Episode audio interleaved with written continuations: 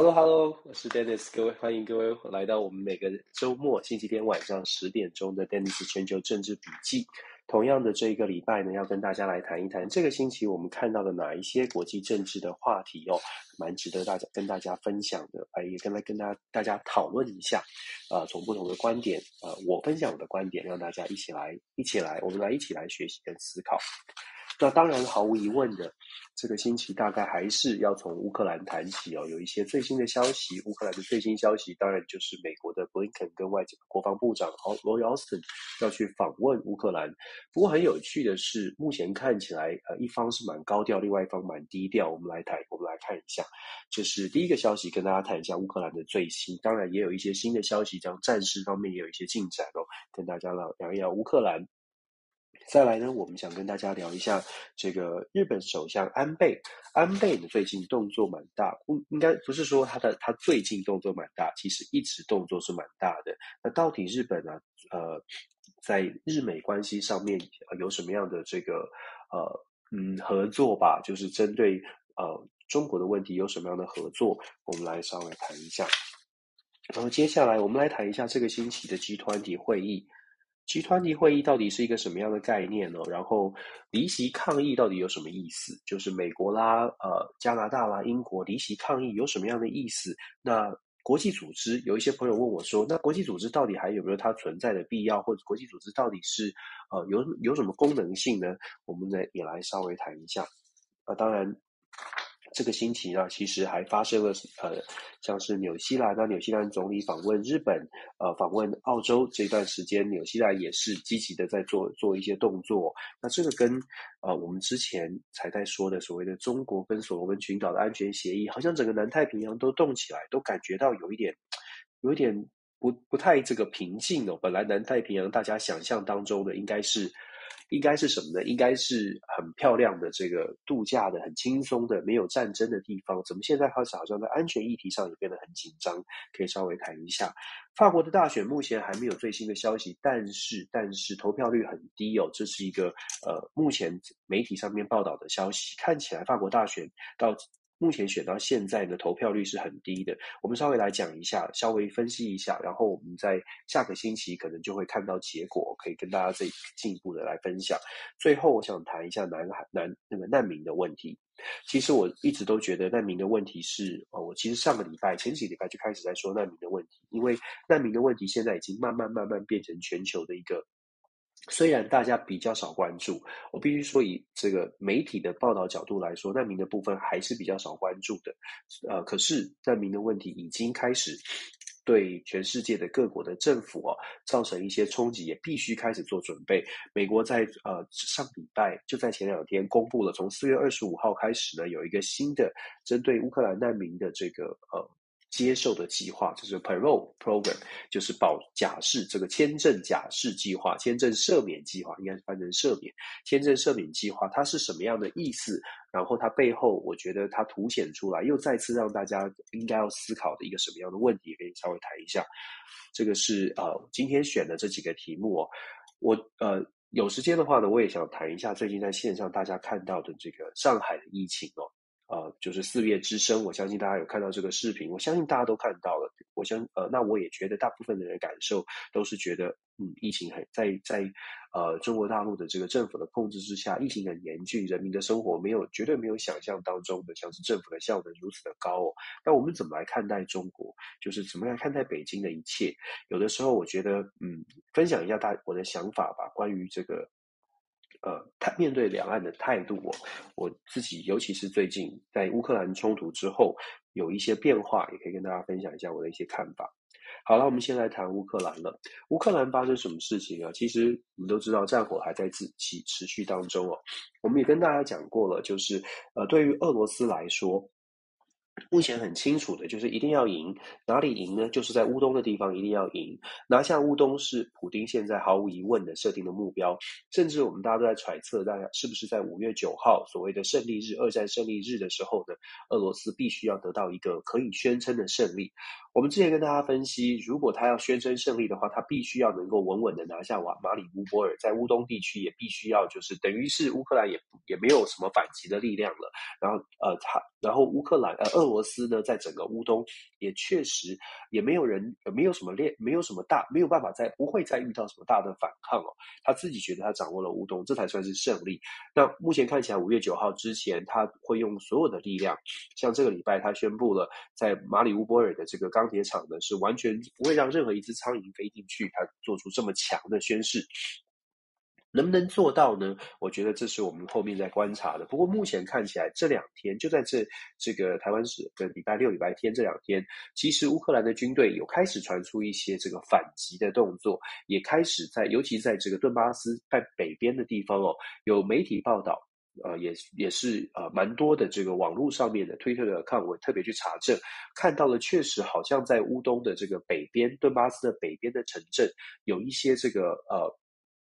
反抗，甚至是乌克兰的军队，甚至是反击，把本来已经落到乌克兰手呃俄罗斯手中的几个城镇、几个乡镇，把它反击回来，好像又拿回夺回了乌克兰的军队之手啊。这个这样的来回，这样的动作显示出什么呢？我觉得显示，当然一样的，首先乌克兰的军队并没有像俄罗斯想象的这样子这么的。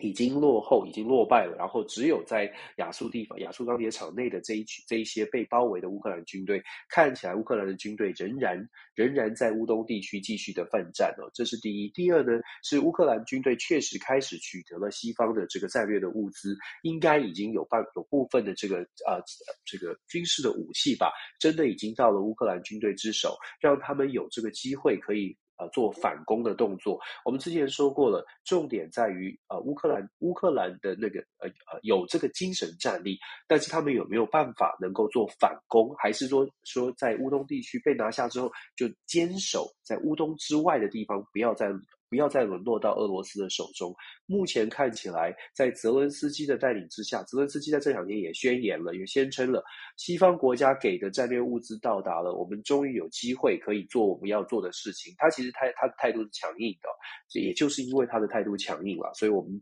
就才会一直说。所谓的和平出现曙光或者和平宣言，短期之内不会发生，因为双方都在这场战争上面有设定了自己的目标，而这个目标从自己有从乌克兰跟从俄罗斯的眼中看到这个目标，都觉得自己有机会可以达成目标。我再说一次哦，和平要谈判，要谈要达成和平谈判，基本上从学术研究跟过去的经验，和平谈判要成功，原则上是双方一定要有一方觉得自己应该不会有胜利的机会，才比较有可能促成和平谈判。在从一九四六年，这个我们上个礼拜有说过，瑞典的和平研究所有做过一份报告，从一九四六年到现在，大概只有百分之十的军事冲突真的可以谈判，透过谈判来停火。其他的百分之九十基本上都会打到最后一方，有一方胜，有一方输，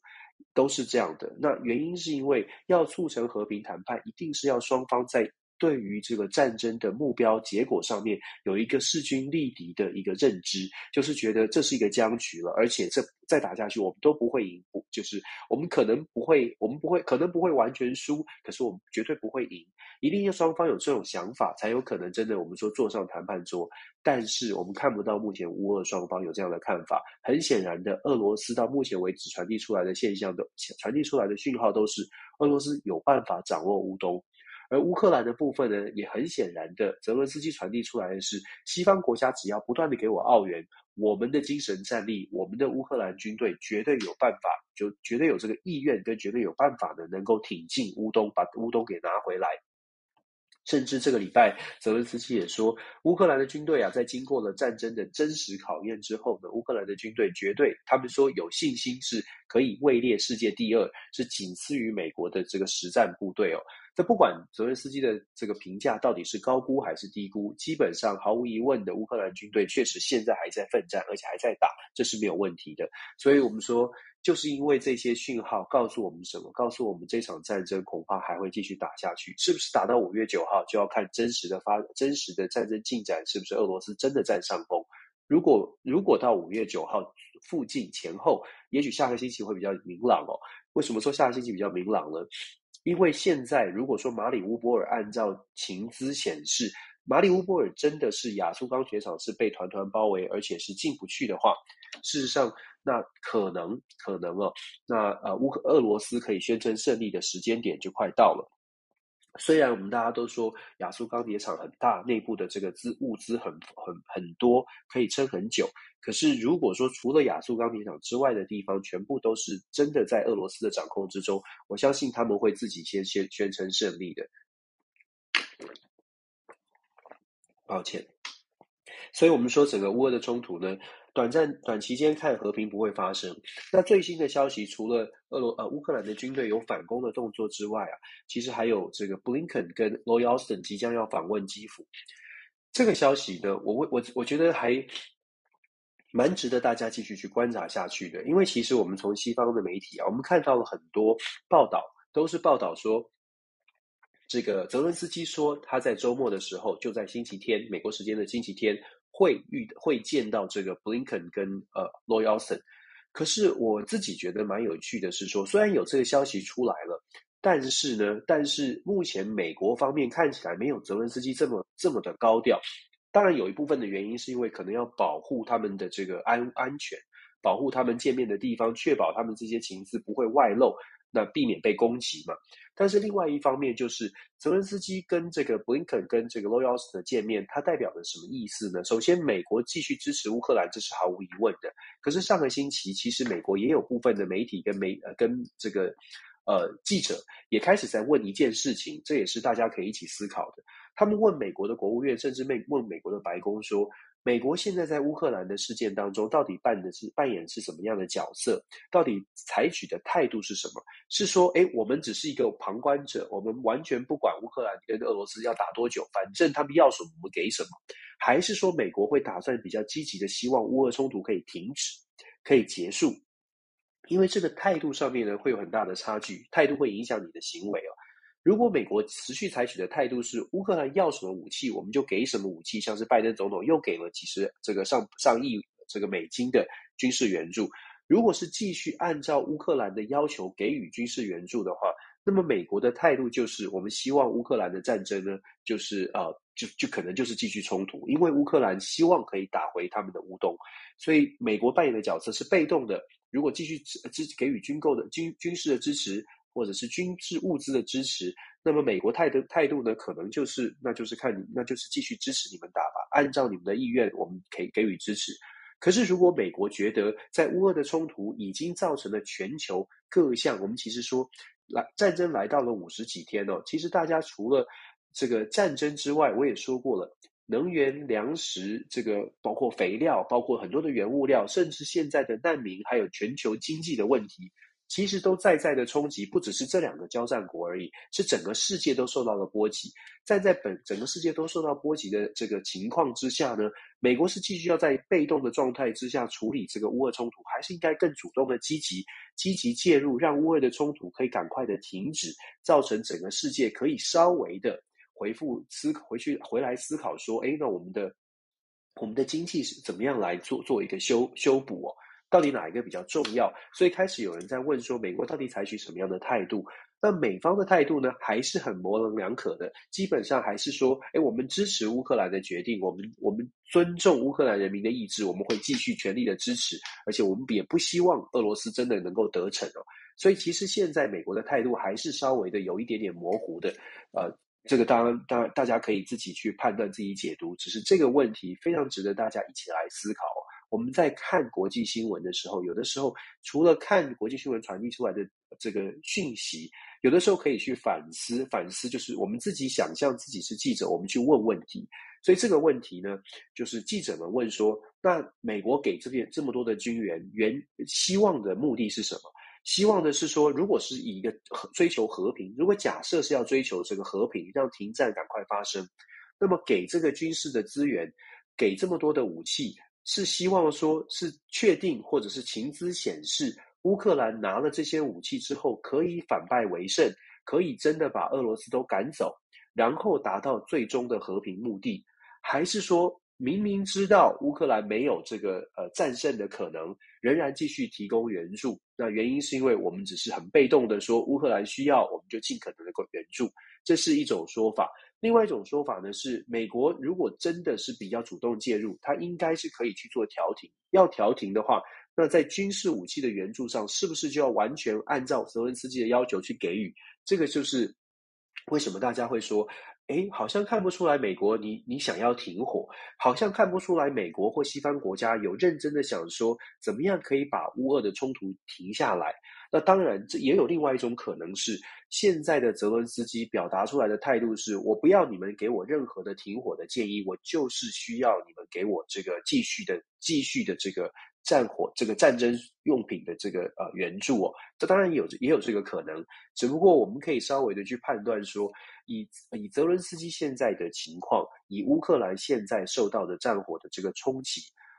我会觉得，西方国家如果在态度上面真的有做一些转换，泽伦斯基不可能完全的不去考虑。毕竟现在打的是在乌克兰的土地上，而且打的是乌克兰的人民的生命财产哦。所以目前确实从这一点呢，我们可以再配合土耳其外长所说的话。土耳其外长这个礼拜也说了，北约组织啊，在这个乌克兰跟俄罗斯的冲突当中，态度跟立场其实大家各有。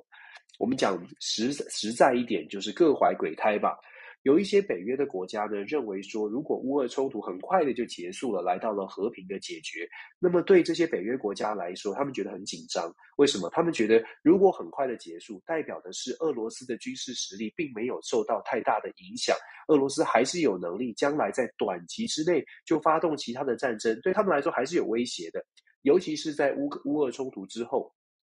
我们在台湾看的比较远一点哦，大概隐隐约约觉得哦，原来战争是有可能发生的。可是想象一下，在俄在北约的这些小国，尤其是跟这个俄罗斯 有连结，或者是跟俄罗斯在政治外交上议题上面有一些冲突的这些小国，从他们来看，这个战争不仅仅是可能发生在乌克兰。如果俄罗斯的军事实力还是这么强大，没有受到任何的这个大的影响。那很可能乌俄冲突如果结束之后，他们会不会是下一个标的？真的从不同的角度看事情呢，或者是期待对这个对于这个乌俄冲突的这个冲击，或者是想要做出来的国家准备会完全不同。所以土耳其外长说的话有点像是直白的告诉大家说，嗯，这个。北北约组织当中各怀鬼胎，土耳其外长说，有些国家是希望这个乌俄冲突不要快点，不要这么快结束的，因为对他们来说是国家安全的问题。那么同同样的这个问题啊，同样的这个说法呢，其实大家真的可以思考一下，世界各国，如果我们换位思考，如果你现在站在英国的角度，你觉得乌俄冲突当然要帮助俄呃乌克兰人民，这个没有问题。可是，在你国家利益的角度来说，你觉得？现在停比较好，还是打得久比较好？真的，每一个国家，呃，真的是不太一样的想法。有的时候，我觉得这个，我我我的这个 Dennis 全球政 Dennis 全球政治笔记，有的时候都呃，应该不是说有的时候，常常政治很不正确。对我来说，政治正确不是重点，重重重点来，重点是怎么样跟着大家一起思考，或者是我自己脑袋里面的思考模式，跟大家做分享。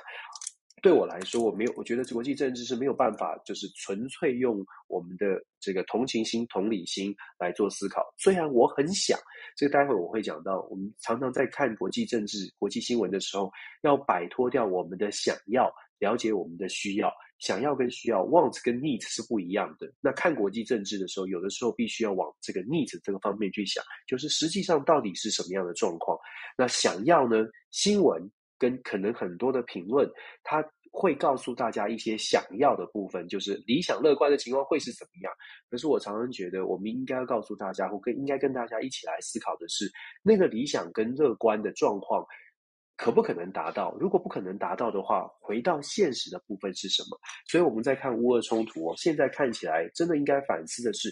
这些周遭的国家如何来看待乌俄冲突？它会影响这些国家怎么帮助？所以到目前为止，和平没有办法得到出，看到看到尽头，看到这个这个隧道的这个光亮，隧道头的光亮，很大一部分原因其实就是各国对于这场战争要不要让它停止，其实真的还没有共识哦。我就像我说的，如果所有的国家都觉得这场战争要停、要停、要停，我们虽然看到国际组织都在讲说，哎呀，希望停火、希望停战，要各这个联合国也出来准备要调停。问题是出在，如果各国的态度没有决定说必须要停了、必须要停止，其实呃表现出来的就会传递出不同的讯号，也有可能让大家让让这个泽伦斯基收到的信号不同，当然他的反应也会不同哦。所以这一条呢，这个乌俄的冲突，我们继续可能继续要看下去。但是比较无奈的是，这个战火会会蛮严，会蛮这个激烈的，因为泽伦斯基的代表带领的乌克兰反攻的力道会变强，因为他们拿到了这个武士武器的澳元。同时，俄罗斯因为反攻的力道强，俄罗斯呢也会奋力一搏。不管我们看到俄罗斯是强大的还是弱的，我们先从心态上，普丁是不能输的。你可以说，我们有可能如果全力集中起来去攻打俄罗斯，确实俄罗斯有不是不可能输，没有不可能输的事情。问题是，普丁现在手上为什么大家这么担心，或者是西方国家一直说我们军队不要介入，是因为普丁有核武啊。所以到目前为止呢。其实各国也都在盘算，怎么样让这场战争就限缩在乌克兰，然后不要让普丁把核武弄出用用出来。其实这就是国际政治角力，可是也是很现实的部分。乌俄的冲突短期之内恐怕还是会呃继续继续下去哦。这是我们我们祈祷祈祷祈祷有一些变化，让这些决策者改变一些想法。从乌俄冲突，我们来谈 G20，尤其是从 G20 可以带出来的是我们要说的国际组织到底扮演什么样的角色。其实我们在看啊，这个 G20 这个礼拜呢，G20 的峰会，大家在新闻上面都看到了，像是呃美国的财政部长耶伦啦，带着这个联准会主席退席，退席什么？退席抗议，抗议说 G20 现在还让乌克兰呃，才让俄罗斯可以参与这个会议。可是重点在于 G20 会议当中。这二十个这个这些国家，呃，除了美国、英国、加拿大退席之外，其他的国家继续在会场里面听。那你说他们都是都是呃坏人，都是哎怎么怎么怎么站在历史的错误的一边呢？这就是我一直在强调的。其实国际政治的现实现实面，它就是很残酷的现实。你不能，我们我们不能期待所有的国家都说，哎，我们我们都认同一一种想法。我们一直以来跟大家在每个礼拜，甚至每每每个星期周间的这个 DJ 套也都在分析这个这一路走来的局势。我们常常在讲，譬如说像中国、像印度、像像像中东的国家。在这一场的冲突当中，很显然的立场是跟西方国家不是很一致，至少跟美国为首的立场不是很一致。我们不是说我们不希望民主国家团结起来帮助乌克兰，应该是说民主国家就算要团结起来，各国自己内部的问题如果没有办法解决的话，这个团结的力道是很虚的。那这一次的 G20 呢，我们也说很现实的说，他的态度，大家看到新闻，不知道大家的感受是不是觉得嗯不错不错。这个民主国家果然像个样子，站对了，就是不应该，就是不应该坐进去跟这些坏蛋，跟俄罗斯的坏蛋坐在同一个同一个房间里面，根本就不要听他们说话。可是现实是什么？其实各位可以思考，我相信线上的朋友，大家都在各行各业，甚至是学生朋友也一样，可以思考一下。你退席抗议，退席抗议，大家看到的现象，照片看出来，录影看出来是这样的，退席表达很强烈的抗议。可是我想问，他们出来之后，他们的秘书在哪里？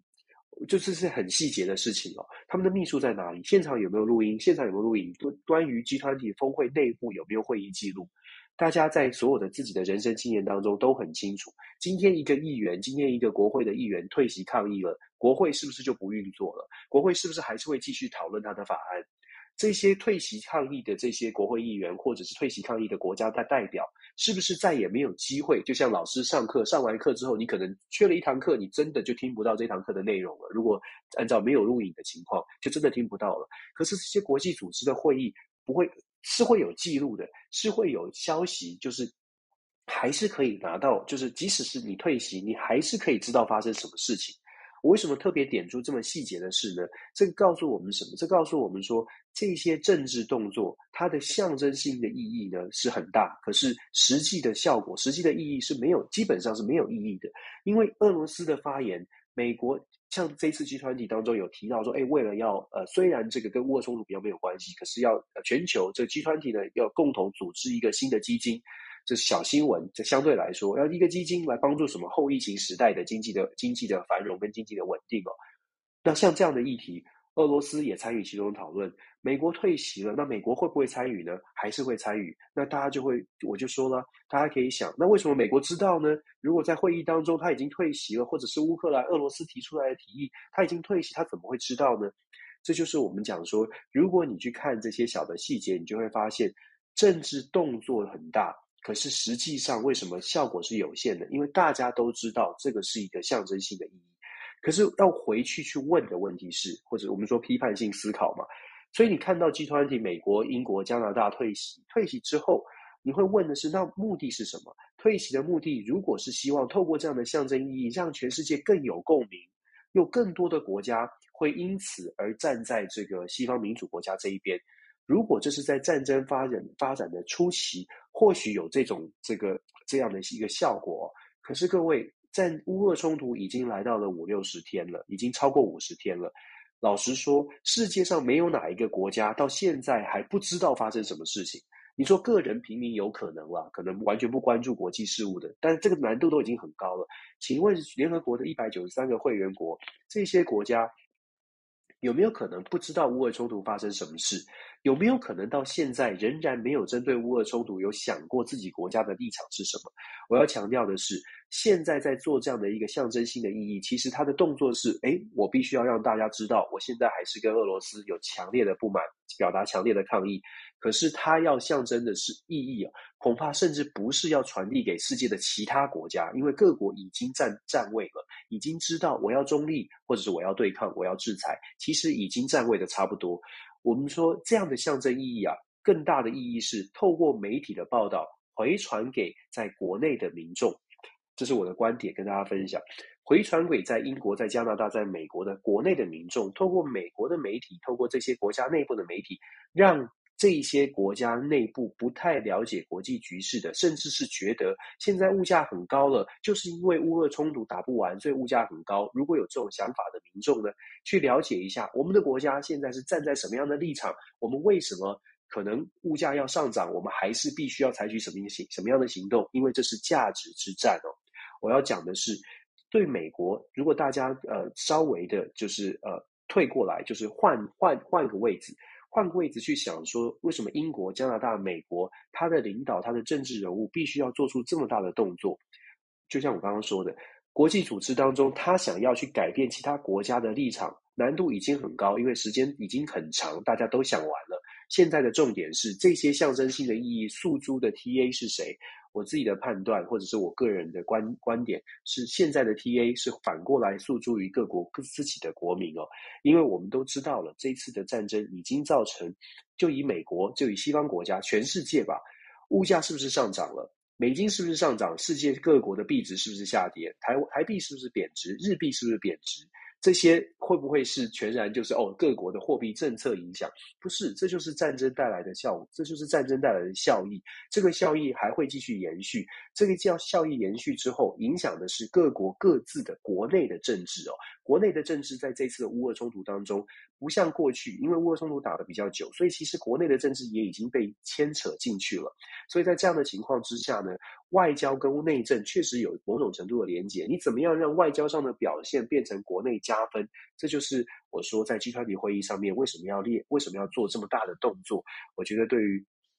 各国的政治人物，他们的考量很大一部分是因为国内政治，而不再是纯粹的就说，哎，我还希望说，哎，我这个冲突，我这个退席之后，来来来，其他的国家你还在中立的，印度也会跟着我跟着我走，难度很高的，其实难度很高。那我们就问啦，如果说 G20 会议哦，这个这么没有效果，像这一次根本就没有一个共会后的共同的声明，那为什么还要有这样的国际组织呢？坦白说，也有朋友在问，联合国到底扮演什么样的角色？坦白说，从一九四五年联合国成立之后，为什么会有联合国的成立？我也跟大家分享过了。会有联合国成立的原因，是因为在两次世界大战，第一次世界大战，如果大家回顾历史的话呢，有一个国际联盟，但是很失败，那个威尔森总统，那个很失败，就完全没有办法阻阻挡第二次世界大战的发生。接下来第二次世界大战之后，大家觉得打完两次了，真的不要再打了，那因为牵扯太多太广，死伤太惨重。真的别再打了，所以一九四五年才出现了联合国。这个联合国的宪章的设置，就其实以现在的观点来说，就充就充满了一大堆的不公平。我们不讲这个宪这个设制度设计里面有多少多少细节的漏洞跟不公平，我们就讲一点，大家也现在大大部分关注国际政治的朋友都知道的，就是五个常任理事国有否决权这有否决权这件事情。老实说，这就是一个完全完全不符合不符合这个所谓的公平正义哦。因为在联合国的制度里面，当时是为了让这些五大国家呢愿意坐在桌上一起来分享权力。因为如果没有联合国这个框架的话，这五大国很有可能各自发展，就是各自发展出各自的这个这个这个团队、各自的联盟，可能世界会变得更加的混乱。既然要把大家凑在一起，那势必要让这这五个国家有自己的一点点这个。不一样的权利，让大家觉得我在这个组织里面，我的影响力是大的，所以才会加入。那我们现在再来看呢，就像我说，这个制度设计本身就有问题了，但是要怎么改变？没办法改变。如果仍然要有联合国，就没有办法改变，因为联合国的规章里面就没有设计设计把这五个常任理事国的否决权取取消的这个机制。很抱歉，没有，就是没有这样的机制。所以不论如何。就基本上让这五个国家，尤其俄罗斯也在也在其中，让这五个国家继续有这个否决权呢。未来的联合国如果在国际上面完全失去互信的状态之下，联合国的效能恐怕是往下走的。那现在就取，现在变成变，真的是变成取决于那这五个国家态度到底是怎么样，然后这个和和平到底会不会出现，俄罗斯到底得有没有得到他想要的？我们在联合国的这个议题上面看了好多的决议，为什么都没效？也跟大家说，联合国的决议案呢，事实上是没有强制力的，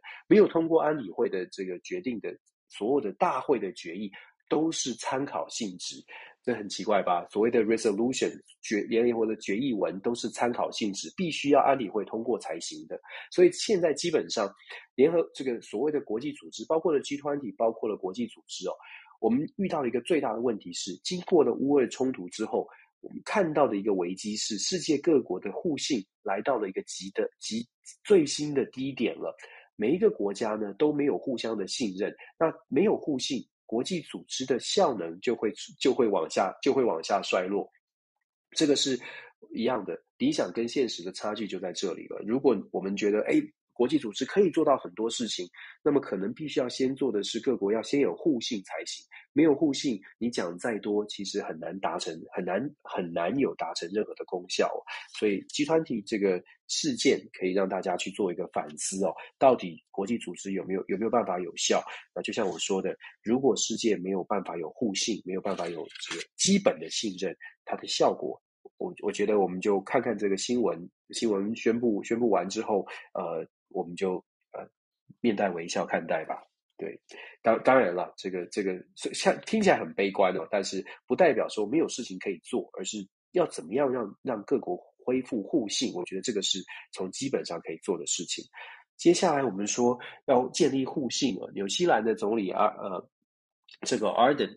啊，亚尔登有人分阿尔阿尔登，他呢最近在做这个巡回访问，到访问东南亚国家，访问新加坡，访问接下来访问日本哦。为什么纽西兰或者是南太平洋现在好像变得比较不安稳呢？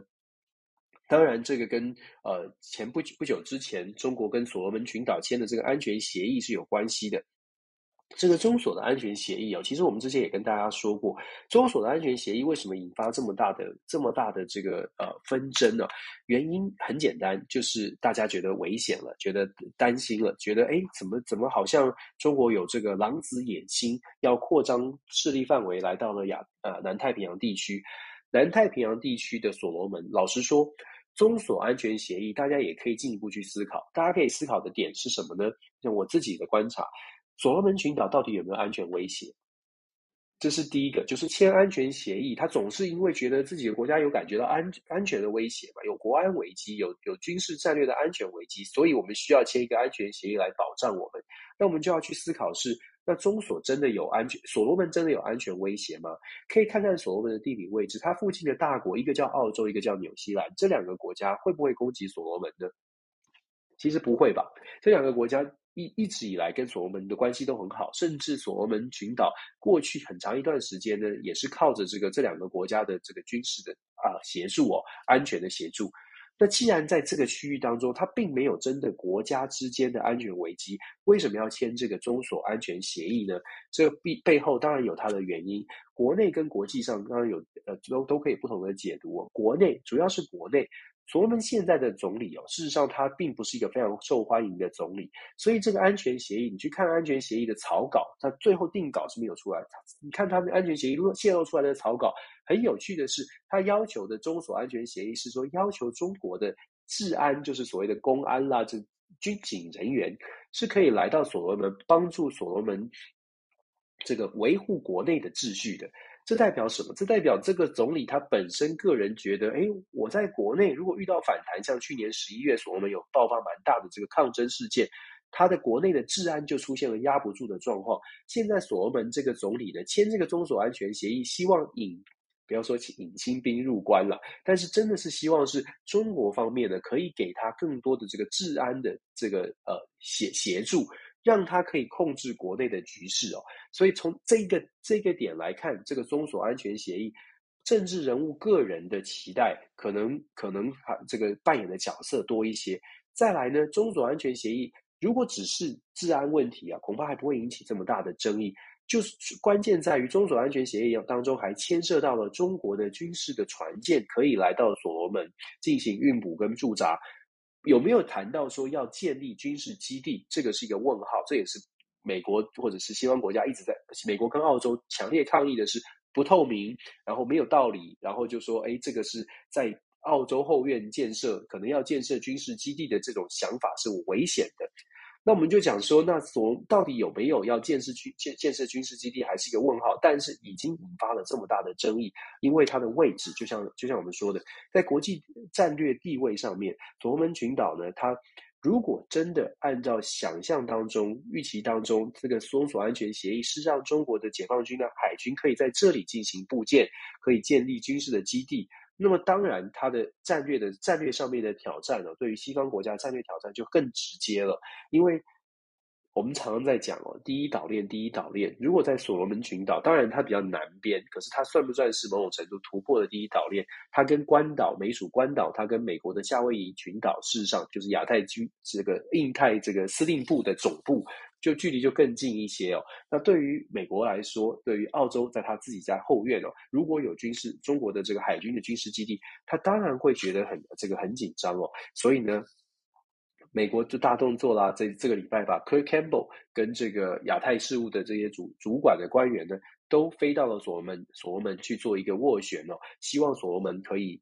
其实老实说，他也不是斡旋。美国飞去所罗门，基本上就是告诉所罗门说，你不能做，你绝对不能够让中国有这个海军的基地在这里哦。那我自己会觉得，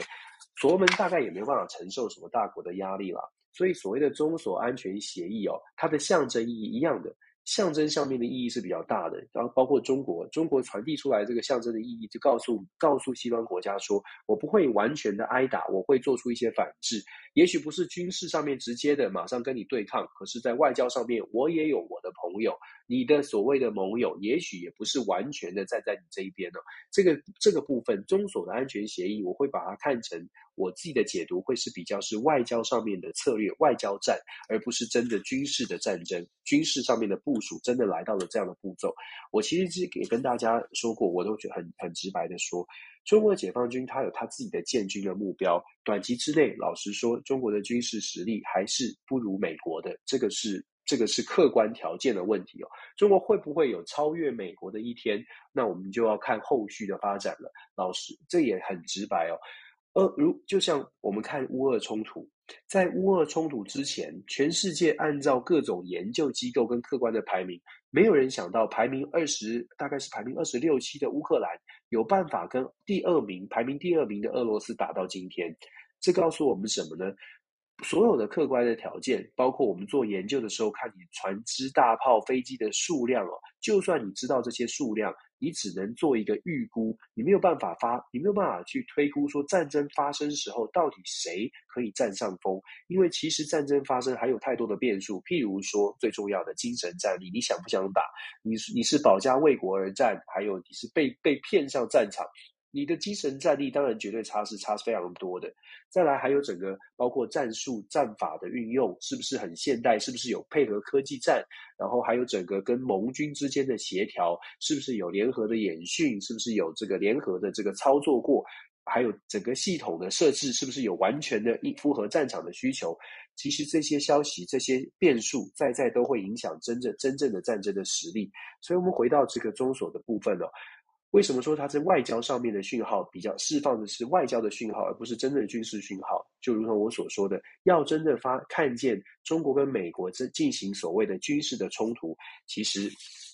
难度还很高哦，就基本上短期之内不会发生。中国没有那么傻，没有这个北京当局没有那么傻，在自己实力还不够的情况之下去大胆的挑战军事上面挑战。可是，在外交上，我们看到了战狼外交，我们看到了这个外交的策略，他没有打算要让步，所以做出很多的这个，譬如说中所的安全协议，这是一个呃很明显的外交战哦。那纽西兰呢，在一样的在南太平洋地区，听看到了中所的中所的安全协议，纽西兰自己呢虽然也是世外桃源哦，可是他也开始在思考说，那在安全问题上面，纽西兰怎么样保护自己的安全？会不会有任何的军事的这个战火？不小心的烧到了南太平洋，所以现在开始做一些协议。可是纽西兰呢，我们这边补充，其实纽西兰一直以来对对于要不要抗中这件事情，大家从媒体上面也看得非常清楚。有些人的立场跟澳洲有明显的差距。有些人即使是参加了这个南太平洋的这些各种种的会议，也很积极的参与国际事务。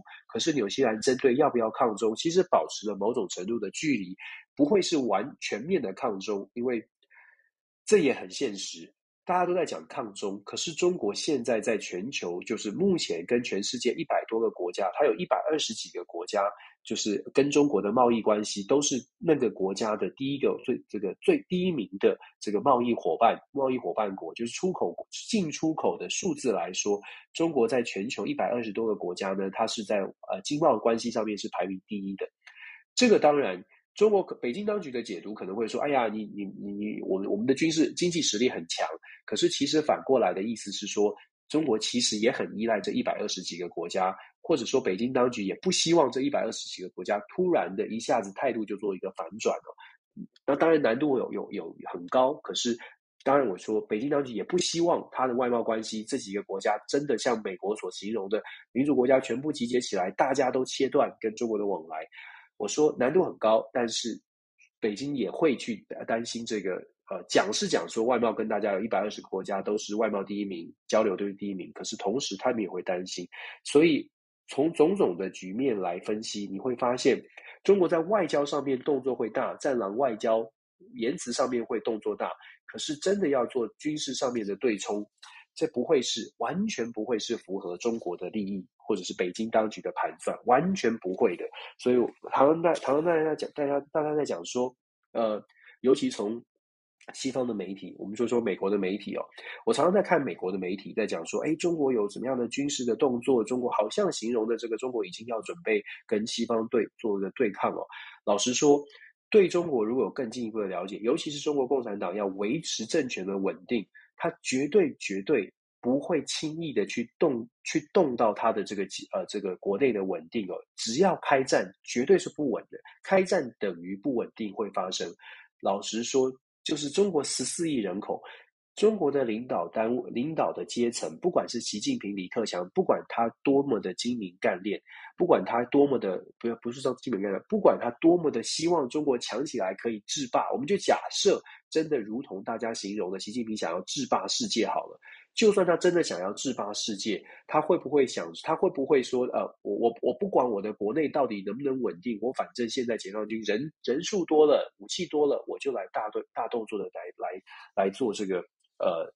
做这样的一个一个一个军事的冲突。军事冲突对于北京来说，绝对是最后的最后，就是最后的一步哦。跟俄罗斯其实很不一样，真的很不一样。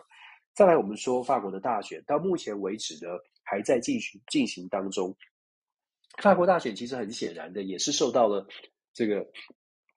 乌俄冲突很明显的影响。为什么这么说呢？其实右翼的勒庞，我们跟大家说过，右翼的勒庞啊，事实上他之前的几次选举根本就没有办法选的。呃，选出好的成绩哦。那到目前为止，为什么勒庞的声势这么高，让他有这样的机会呢？主要的原因就是因为他在乌俄冲突当中，他去淡化这个法国跟欧盟之间要脱离的这个以前他自己的这个论述。那目前看起来呢，他这招是奏效的，因为他去主打经济问题，他觉得因为乌俄的冲突。马克龙斡旋了这么半天，乌俄冲突还是继续，然后造成法国能源价格上涨，物价上涨。法国的人民在经济问题上面的投票呢，呃，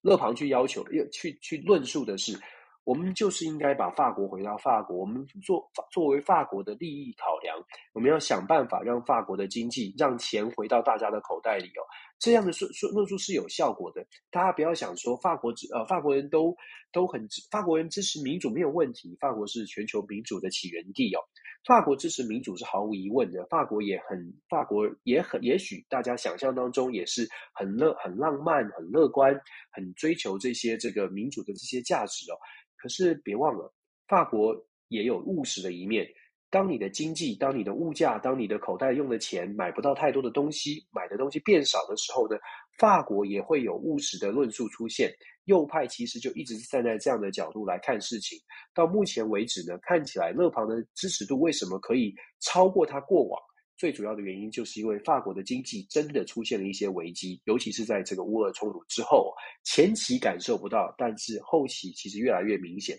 到目前为止，最新的根据《纽约时报》的报道呢，在到了星期天的中午为止哦，法国目前的投票率大概是百分之二十六点四一，百分之二十六点四一哦，那。基本上稍稍的，《纽约时报》是报道说，这个到星期天中午的这个百分之二十六点四一的投票率，稍稍的高过了第一轮，就是在四月十号的第一轮投票的那个时候的投票率。可是预估呢，整体的投票率呃可能会比呃之前来的低一些哦。如果说投票率，我们之前也跟大家分享，如果投票率低对马克龙是不好的，投票率高对马克龙稍微好一些，因为投票率低代表的是中间选民可能没有被催催化出来。那谁比较容易？所以谁是一定不管怎么样都一定会去投票的呢？就是比较呃意识形态比较强的极端的选民。那这个右翼的勒庞的选民比较像是这一种哦。那之前我们也跟大家说过了，左派的百分之二十二，在第一轮的左百分之二十二的选民呢，是不是愿意出来支持马克宏？在两个他们都不喜欢的候选人当中支持马克宏？这个就是我们要观察的。目前看起来了，呃。法国的大选，嘛克龙胜出应该应该，我还是乐观的，觉得应该没有太大的问题，因为勒庞其实代表的这个方向、政治的路场立场跟这个发展发展的方向，真的差跟现在的路线呢脱离的太远了，脱离得太远。如果真的勒庞当选的话，我必须要说，这个世界可能会出现另外一波的大混乱。因为如果法国在欧洲的重要的国家，法国出现了路线的大翻转，那对于整个世界来说，恐怕这个混乱是很很惊人的，很惊人的。我们讲法国，我们在下礼拜会好好的把法国的选举跟大家分享一下。那目前预测呢，还是大胆预估马克龙应该会胜出，只不过胜胜利的这个差距幅度够不够大，能不能够稳住法国的民心，还是会因为差距太小，造成法国马克龙当选之后，面对右派要求经济、要求这个物价平稳、要求的这个物解决出乌俄冲突的这些呼声，是不是造成马克龙的压力？就看这次的大选之后，马克龙是不是有很稳的这个民意支持了。接下来我们谈一下难民吧。为什么特别想要谈难民？其实我一直都很关注这个话题，原因是因为我们都看到战争，我们都大家看新闻，尤其是一般朋友，大家看看新闻，新闻也比较喜欢报道这个这个。战争的画面，新闻很喜欢报道这些比较比较有动态的、比较看得见的消息。那当然，大家很直观的会有感受比较强，当然大家就愿更愿意看新闻。可是难民的问题比较少关注，是因为难民首先难民很多，根据联合国的统计，现在已超过五百万的这个乌克兰人现在正在正在世界游游走，那主要是在欧洲。我们之前有说过，波兰就接收了两百多万了。面对这些难民，这些国家、这些政府要怎么样来处理？新闻很少去报道，只告诉你一个数字，可是很少有人去针特别针对这些难民，他们后来怎么办？出了乌克兰之后，新闻会去拍出了乌克兰在边界上面有很多人携家带眷的离开，可是有多少人去追踪这些难民到了德国、到了波兰、到了保加利亚，他们的生活呢？政府这些国家的政府有多少的资源可以提供这些难民继续的生活，甚至是落地生根？很少人去关注。可是我们就我们就只从难民的收容这件事情哦，我们说这个礼拜的一个美国的新闻，美国总统拜登呢，在几个礼拜之前就已经说过了，要美国要给十万签证，十万的难民签证，不是不是难民签证，十万的签证就特别的要给乌克兰的乌克兰的难民。好了，大家会觉得，哎，我们之前也跟大家讲了，十万签证听起来这个还不错，至少是相对来说是愿意有这个意愿的。五百万当中有十万人，简简单来说了，五百多万的乌克兰难民有十万人是有机会可以到美国来的。大家首先这个数字很显然是不够，那没有关系，至少美国愿意给。那接下来，其实大家就已经在问了。当时提出十万难民的这个十万的接受十万乌克兰人的时候，就有人在问：那实行的细则是什么呢？它的流程是什么？是不是大家只要能够跑到美国来就可以进来呢？所以呢，有一个数字很有趣，那也很少人关注。在三月，今年三月，就是乌俄冲突二月二十四号开打之后呢，今年的三月份，从墨西哥边境，就是美国南方我所在的德州啊，从边境找，就是抓到，就是查到。就是呃，从墨西哥要越境来到美国的乌克兰人士，总统计数字是三千两百七十四位，这是被美国边境就是呃找到的、查获的三千两百七十四位，这比二月多了十一倍，比二月多了十一倍。二月份已经开始有了，二月底开始有了两三百人，现在是突然增加到三千多，三千多人了。为什么这个新闻我会特别去关注？是因为其实难民是正在不断的想要来，那当然。他可能现在没有办法飞到美国，而且可能因为飞到美国，你要你必须要有一定的签证，一定要一定要有一定的文件。可是非常多的乌克兰难民，其实他出来的时候没有带这些文件。可是他们看到的讯息说，美国可能可以接受乌克兰的难民，所以非常多人觉得应该有这个机会，稍微有一点点办法可以搭上飞机往美美往美洲跑的，可以想象他们会想办法要来。可是现在遇上什么问题呢？美国国美国的国务院在呃上个星期星期五吧，发布了这个新的新的新的 initiative。四月二十五号开始呢，美国呃要放宽有一个赦免计划，签证赦免计划。它的签证赦免计划是怎么样呢？签证赦免计划是说，如果你没有任何的呃你没有任何的文件，只要只要说你在美国有 sponsor，这个在美国生活的朋友可能稍微知道一下。那如果不知道的，台湾的朋友可以解释哦。基本一本基本上，美国的签证啊，它如他这个计划是说，只要你在美国有个人有公司愿意作为你的 sponsor，有点像是保保证人了。如果你有这样的这个关系，有这样的连结的话呢，你就可以参与这个赦免的计划。你现在没有身份，没有任何的文件，很多东西都没有，没关系，你可以直接先来到美国，飞来美国或者进入美国，只要你有这 sponsor。你就可以，你就可以进入到美国，你不用走这个冗冗长的十八到二十四个月的难民申请流程，你就可以来到美国，给你两年的赦免。这两年之内呢，你可以在美国工作、生活、求学都没有问题，然后再寻求其他的身份的转换。这个新的计划呢，四月二十五号即将要上路哦。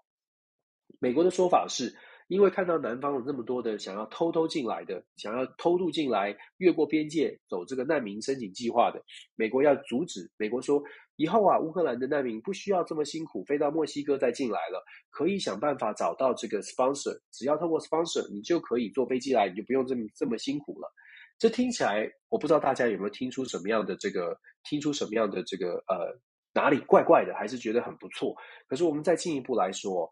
这个意思是什么？这个计划基本上，拜登政府告诉你，如果你想来美国，你就是要先有美国的联系。你要么是有亲人在美国，你要么是有公司有有有公司愿意聘请你。你知道你有这个连结，也也许大学教授，像是我们在大学里面，我们可以想办法帮助这些可能在乌克兰国立大学、乌克兰这些大学工作的这些学术同僚，我们可以帮助他。可是他反过来也是也意思告诉你是。如果你没有这些连接的话，你是来不了美国的。你就是必须要走所谓的难民的路线。我不知道大家听的感觉是什么，但是我必须说，我自己听到这样的新闻、这样的发布，老实说，我会，我会，我心里的想法会是，又来了。为什么说又来了呢？就是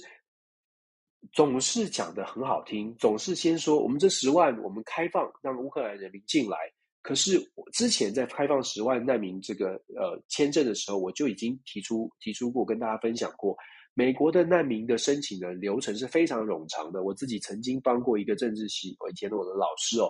这个做这个难民的研究，包括难民进来之后要有经过多长的流程，才有可能真的在美国落地生根。那个数字不只是十二到二十四个月，通常是三五年以上的，包括等待期跟真的可以在美国重新展开他的生活。如果你很幸运，在一年半之内可以取得这个难通过难民的流程，包括了法院的认证，那是你非常非常幸运。绝大多数的难民进到美国都要经过极冗长的过程。我们上个礼拜也说了，所以才会有这么多阿富汗难民，他都放弃了，我回阿富汗了，我算了，我不等了。那美国，我所以我说又来了。当美国提出这个所谓的新的计划，某种程度告诉你的是，如果你没，如果你没有，如果你没有这个美国的连结，你就只是乌克兰的难民。但是你有一个，你觉得也许我们要离开欧洲，避免战乱，欧洲都不安全。你想说你要带着你的孩子到远渡重洋到美国来追求新的生活，呃，表面上看到有这个数字，可是能够拿到的，能够拿到的人是非常非常的少。那这也是反映出来为什么我一直在讲说难民的问题呢？大家都说的很好。可是做的是非常困难的。欧洲国家相较于美国，其实做得更多更好。欧洲国家是非常务实的，像是波兰，像是附近的保加利亚、摩多瓦这些国家，在针对难民的问题上，还有德国这些国家针对难民都是很具细民意的。除了民间的物资的征用之外，这些国家也很积极的在思考自己国家内部的政策，包括预算怎么样来拨补，让地方的政府有办法安置这些人。我觉得这个。真的是可以思考。我觉得有的时候国际现实从很多的小细节、难民的问题就可以去分分享。上个礼拜其实已经稍微带到了英国处理难民的方式，大家可以上网去查。英国处理的难民的方式也是令人摇头的。为什么我说摇？当然了，如果我站在英国人的角色，也许我不会摇头。我觉得这是一个很聪明的做法。英国跟卢安达，非洲的卢安达签了签了这个协议哦。英国给钱，卢安达收难民。所以，如果你是乌克兰难民，如果你是其他各国的阿富汗难难民，你越过了远渡重洋的，有机会来到了英国。现在你的下一步就是英国政府呢会把你会把大家就送到卢安达，让你在卢安达建设新的家园。有没有问你的意见呢？没有，基本上他的政策就是希望可以减缓英国内部的这个社会的压力，同时也帮助到难民。这是英国政府的说法。但是大家听听一听，觉得这个是不是一个呃很理想的难民的收容的措施哦？尤其是你想到的是西方国家，就是我不要讲西方国家，我们就想说政治人物，尤其是像英国啦、像美国，都说要帮忙，可是帮的忙是这样帮忙。我我常常会觉得，我们也不需要去批，我我这个也不是说批判，这个都是自己自己心中的一个一个判断。你可以，你可以说英国、美国都很有心，都真的是出自善心善念，想要帮助。但是在现实上面，他们做出一个比较现实的解决方法，像是美国，你必须要有人，要有要有美国的连结，我才能收你进来。英国，我想要帮忙，可是我自己英国国内压力会太大，所以我找到一个愿意接收的国家，叫做非洲的卢安达。在卢安达呢，他们有地有人。需要钱，需要人人力，需要呃未来的人力来发展他们的国家，所以这是一个 win-win。对英国的角度来说，可是对难民来说是这样吗？那我觉得这个就是真的可以大家思考的。常常我们会觉得英国、美国提出了很多的很好的建议，可是有些建议各国其实都已经把他自己的国家利益纳入其中了。真的可以得到从这些建议，我们看起来很善意的建议当中。能够得利的，呃，到底是谁？呃，我觉得，我我真的觉得这个时候是，尤其在国际变局混混这么变局这么多的时候，大家可以更冷静的思考。呃，为什么我一直在讲说，只有自己会在乎自己，真的只有自己人会在乎自己人。如果你没有办法理解这一点，你觉得别人这个世界是很友善的，我我我我我觉得很不错，就是抱持这样的一个善心善念或者是很正向思考很好。可是。如果没有办法认清自己的话，其实很蛮也有时候也是看看看看这些消息也是挺无奈的，就跟大家做这个分享哦。那我们下一个呢，从难民讲完了，讲一下这个中国大陆的一些发展吧。其实呃，有朋友传这个四月之声，我在四月之声这个上海的这个影片，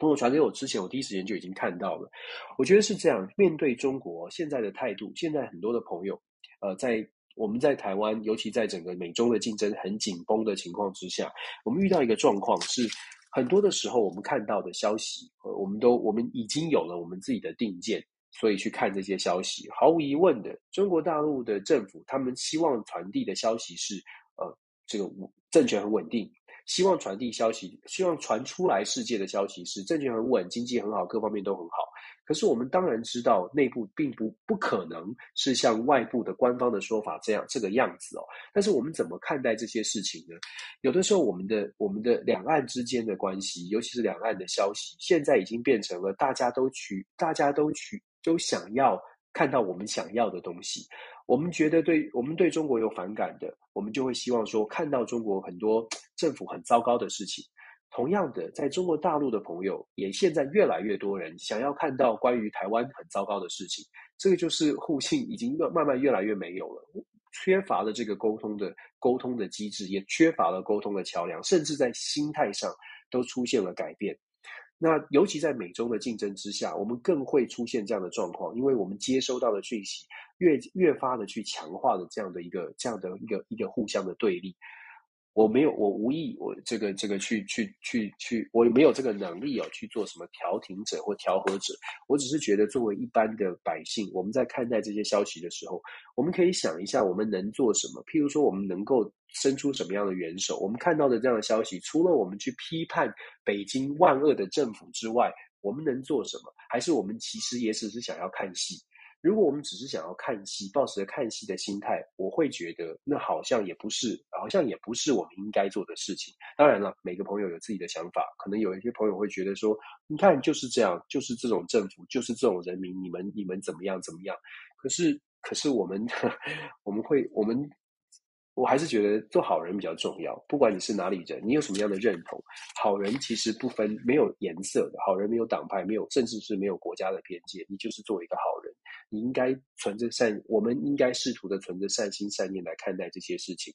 四月之声呢，传递出来的是北京当局的政治的治理出现了很大的问题。可是我也可以从比较政治的角度来看哦，这一次的四月之声包括了上海的整个出现的一些状况。它不会只是疫情的状况，越来越明显的是，中共高层的政治的斗争，应该是很显然的，这个在台面下暗潮汹涌的在进行。上海呢，一向是北京当局在做增人员人事增补、人事升迁一个重要的据点。上海目前的这个主管，这个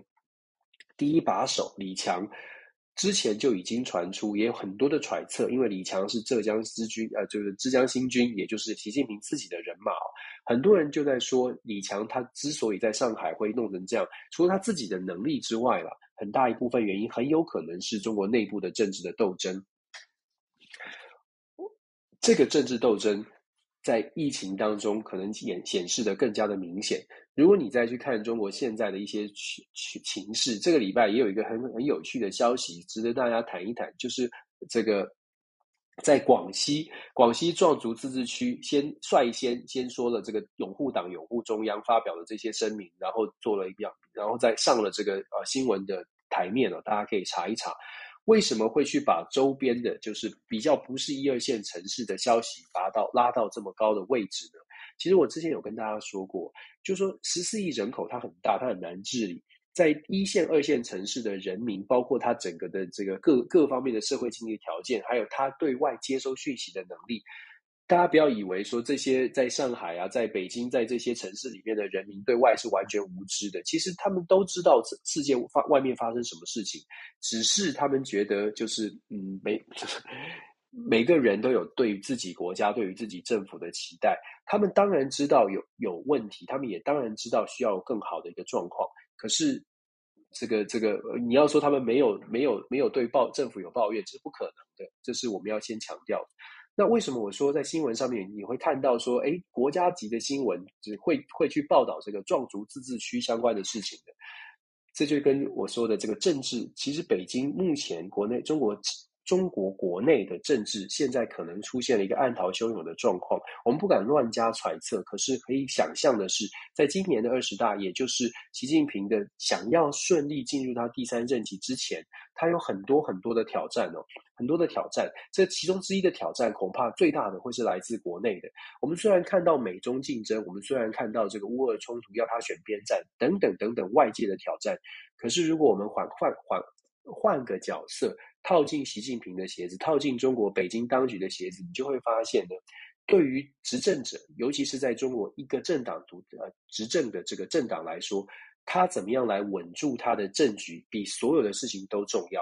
比所有什么对外的关系都重要。外交是外交，可是内政他怎么稳下来？疫情的爆发对于这个中国的政权来说，绝对不是一个轻松的工作。所以你会发现，这个礼拜他除了去拉抬，就是乡村地方对于党中央的忠诚，去强调说，目前中国的治理呢，大部分的人民还是支持党、支持中央的。这个事情是一个必须要做的，就是一个一个宣传战吧。再来呢，你也会发现，这个礼拜最近有提出来说是什么呃。问计于民，如果大家 follow 的话，问计于民。同样的，中国这个习近平在采取所谓的动态清零，在上海做强力的这个管制手段之外啊，其实他也意识到了，你你看他的这个政策，其实他也意识到民间的反弹了，所以他会采取什么问计于民？他会采取说，哎，我们来在网上收集大家的意见，好像到五月五月份吧，要在网上广纳大家的意见了，这个也很有趣。为什么很有趣？就像我说的。中国现在也在也在思考的是，怎么样在讯息的传递上，像形象的工程上面来做一些努力。政府呢，所是在是在高位没错，可是当民间受到反弹的时候，过去可能用压制的方式，可是现在发现网络的发达，让他用压制的方式，民间的反弹是压不住的，所以会出现四月之声，所以会出现网上的很多的很多的消息。因为他也学到了这个一般的舆论是没有办法在网络上做完全有效的压制，所以现在开始有新招了。新招就是问计于民，在网络上要广泛的收集资讯哦。那是不是真的会影响到中国的政政策的决定？这个我们不知道，我们后续得观察。但是很显然的，问计于民这样的论述，就是希望传递一个信，去传递一个讯号，就是诶北京当局，尤其是执政者，是想要知道大家在想什么，是想要知道有什么样有什么样的政策建议哦。至少对于民众来说，是一个安抚民意的一个做法。很多人朋友会说，不可能吧？这个这个，我在上海的人，在北京的人，在这个大家这个这个经济经济条件、知呃教育程度这么高的这些知识分子，会买单吗？不会买单。重点不在，也不在他们，因为会买单的是谁呢？会买单的就是。我们说讲夸张一点，普罗大众，十四亿人口，我们就用就用我们这个这个众数的这个概概念呢，就是大众的十四亿人口当中，小部分的虽然在城市里社会经济地位高，虽然在城市里，但是它在人口的比例当中是少数，众大众在哪里呢？大众在外面。在二三三二三四五线城市，甚至是乡村地区，现在你会发现呢，现在采取的方式有点像是从地方包围中央，只要广西，只要这些地方纷纷发表所谓的拥拥戴中央，用这样的方式来稳住他的政权。我还是要强调，中国大陆的人民没有大家没有在可能在台湾很多的朋友在想象的说，哎，这些人都是完全的服从，这些人都不会自己思考。错了，相反的，就是因为他们会自己思考，所以北京当局可能才会采，所以才会采取一些相对应的措施。知道如果只是靠着压制，在上海、在北京、在一线城市的言论，其实做不到的。中国的网民在网络上面的言论要全部的压制，其实很困难。能够做到的是，反而是在十四亿人口当中，怎么按照人口比例找到支持的部分，支持者要超过反对者。如果是超过大量的超过反对者，这样的政权就有办法稳定了。所以，其实北京在在这个呃政策上面，或者是在计划上面，是有做出它的它的这个反应的。这是为什么我们说，如果我们只是保持着呃，就是中国都不知道，什么事情都不知道，什么事情外面什么事情发生，什么事情呃，中国的人民都不知道。其实我觉得这个就有点有点偏颇。其呃，我必须要说，包括我自己接触到的国内的学者，甚至是开会的时候，他们还在目前在这个中国大陆的这些学者，心中有没有抱怨，有没有不同的意见？有，非常多，非常多。可是问题是在制度下面呢，有些事情是不能说，但是不代表他们没有意见。这这也其实也是我一直在讲的。我自己会觉得，两岸之间，尤其我们回到人的部分，你会发现。你会很惊讶，甚至很惊讶的发现，很惊讶的发现，人民其实对于政府都有同样的批评。我必须，我再讲一次，我觉得人民对于政府，对于自己的生活都有一样，都有相对的期待。人每一个人都希望自己的生活过得好，都希望自己的下一代有好日子。这个是跨世界都是如此的，两岸之间都是这样，台湾是这样。大陆也是这样。台湾的父母亲希望我们的孩子可以不要在受到某种的教育制度的绑住，所以我们做出一些改变。在中国的，在中国大陆的父母也是一样啊。天下父母心，天下的人心，大部分都是一样的。可是因为政治制度的不同，所以表现出来的行为可能会不同。但是这不代表说人是不一样的，这不代表人是不能交流的。我之所以会觉得我们要把大家拉回到现实，常常在分享国际新闻，希望大家可以回到现实。所谓的回到现实，就是有些事情。我们很有理想，我们期待它发生。可是这个期待还没发生之前，我们得先看清楚现在的情况。呃，包括我们自己手上有什么，或者是我们觉得可能有敌意的这另另外那一方，他手上有什么，我们得看先看清楚。那看清楚之后，才有才有不同的交流的方式嘛。那我觉得看到世界之声，看到很多朋友都问我说：“诶，是不是邓老师来谈一下？”我的我的看法就是。我觉得中国大陆的人民其实不是大家想，不是很多台湾朋友想象的都是顺民。相反的，他们有很多的想法，只是这些想法他们要有出口。这个出口在现在的制度当中可能没有办法像我们在台湾想象的。为什么你们不起来反抗？为什么你们不做什么事情？我们真的要同理心的反过来想，可以做到吗？我们我们 在台湾的朋友，只要想想以前曾经台湾曾经有戒严的时代，我们就大概就可以理解了。那然后再者，我们再再谈呃所谓的国家，或者是对于这个国家的认知。如果你从小到大你的认知，你从小学开始学到的教育都是都是某一个某一方的论述，你你你会你你你会你你很难你很难跳出这个框架。也许会有人可以早一点的改变，可是不是代表说这些人都没有智慧。我我我对啊。我有的时候我，真的觉得很无奈的事情是，我看到好多好多带着很大的很大的敌意。可是这个敌意呢，大家有没有想过，我们从何而来？这个敌意，这个敌意是因为我们看到新闻上面说，这个解放军军机在台湾绕台，所以我们好生气，好生气。我们觉得只要是中国大陆的人都是坏蛋。我身边有一些年轻的朋友，问我问我说：“邓老师，你为什么不生气？你为什么不讨厌这些人呢？”我说。我我我不认识这些人，就像我不认识我对我不认识的人，我如果抱持的是一种仇恨，抱持的是一种他就是坏蛋，那也许我就错失了我可以跟他沟通的机会。这是我一直抱持的态度。我觉得两岸的人民。人民都是无辜的，我想这个部分大家可以理解。乌俄冲突也是这样，你看看乌俄之间，为什么俄罗斯跟乌克兰进行发生冲突了？可是乌克兰还是有很多的人民，甚至会主动跳出来说：“我们不能够霸凌俄罗斯人。”我们知道，我们俄罗斯还是有很多朋友。其实乌俄冲突给世界太多太多的课题可以学。之之后，我们都可以慢慢的看回顾历史，你会发现乌俄战争给我们大家很多的课，包括了人跟人之间的来往。你在台湾，我我相信有一些朋友看到视频，在台湾也有一些乌克兰跟俄罗斯的留学生或者是年轻人，他们在做视频，他们在讲一样的事情，就说乌俄冲突那是政府之间政治人物做出来的决策，可是，在人民之间其实还是有很多可以交流、可以互动的地方。我觉得这一场乌俄冲突呢，真的让大家想到很多。那中国的部分，疫情啊，疫情真的也是，呃。应该是说，对全世界吧，都希望可以，都希望可以这个，都希望可以冷静来看待嘛。我们我们大家很容易被被煽动，很容易看到新闻，感觉哦很生气，很生气。包括我自己，我自己也很容易，也也会看到媒体的报道，看到画面，像是看到乌克兰的这个冲突，呃，也会有情绪。可是稍微沉淀一下，就会发现。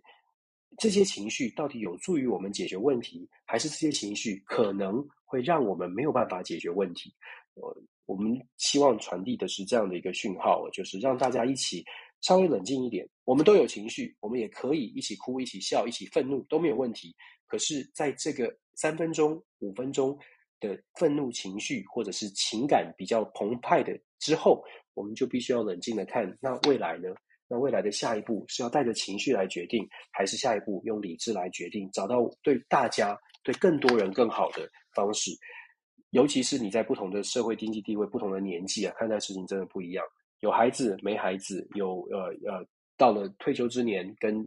还在奋斗的年份，真的每个人的看法会不不太一样。但是我们能不能够同理心的去稍微思考一下？当你觉得很愤怒，然后你觉得反正我就是一个人，我就是年轻，我现在就是为了想，我就是想要奋斗什么事情，我就是应该要鼓起勇气来战斗战斗。稍微回头看一下那些呃没没有那那么大力气的人，稍微回头看一下年年幼的孩子，同样的，一样，大家就是互相的了解，互相的尊重，互相的同理对方所在的位置的不同哦。我觉得这个对于和平是比较好的。和平也有的时候会被人被讲成是失败主义，可是我一直认为和平是一种最高道德的表现。追求和平，让大家都有这个和平的意志，其实。真的蛮重要的。那我们继续每个礼拜啊，跟大家跟大家分享国际国际上面的消息，也跟大家看一些分享一些观察。感谢大家的一路以来的支持哦！一转眼，这个马上就一年的时间就这样过去了，真的很感谢。我也不知道自己会走到这走到走到这里啊，也很真的谢谢大家。那我们一起学习吧，继续保持这种态度，呃，一起学习。对，谢谢大，真的很感谢大家。好了，下个礼拜呢，很显然的，我们会谈什么？下个礼拜很显然的，法国总统出炉了，我们会有法国总统的最新的消息，跟大家分析一下，到底谁投给了马克宏，谁投给了这个勒庞哦，这个还蛮值蛮值得关注的。下个礼拜毫无疑问的，乌克兰的事件还是会持续当中，我们会继续关注。这个礼拜我比较少去讲到中东的问题，其实中东的以色列这边呢，也也出现了一些纷争，又开始以巴冲突，可能有一波。呃，升温的可能。土耳其其实一样的，大家很少关注。土耳其在这个礼拜其实攻击了北呃这个伊拉克的北部哦。这个这个军事的冲突虽然目前是小规模的，但是恐怕恐怕它的这个影响力呃如果没有办法有这个缓和的话，也许在接下来几周就会出现比较大比较大规模的冲突。我们可以跟大家来 follow 一下。下个下周我们把重点稍微多放在这个呃中东地区哦。世界上面每每个礼拜真的发生很多的事情，我尽可能的 cover，我觉我选出各个地方，选出我觉得诶大家可以关注的事情。已经有太多朋友问过说，为什么 Dennis 老师讲讲这个呃讲这个国际新闻要选这么这么大的范围，为什么不关注我们周边的事情？呃，就是专注到两岸讲讲两岸议题，讲讲日本讲韩国就可以了。原因是因为现在的国际局势没有办法只看小区域了，现在的国际局势必须要整个全面来看，因为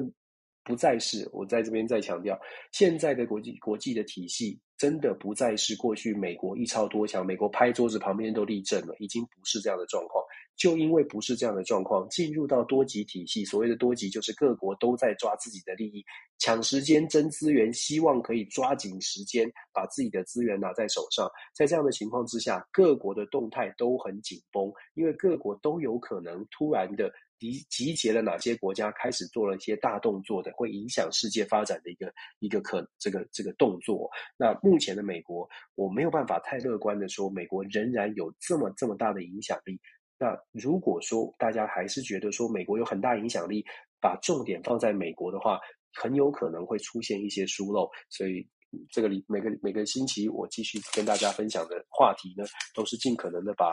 全世界我觉得会对会对这个国际局势发产生产生影响的呃新闻都拿出来提一提谈一谈，让大家有一个概念了。以后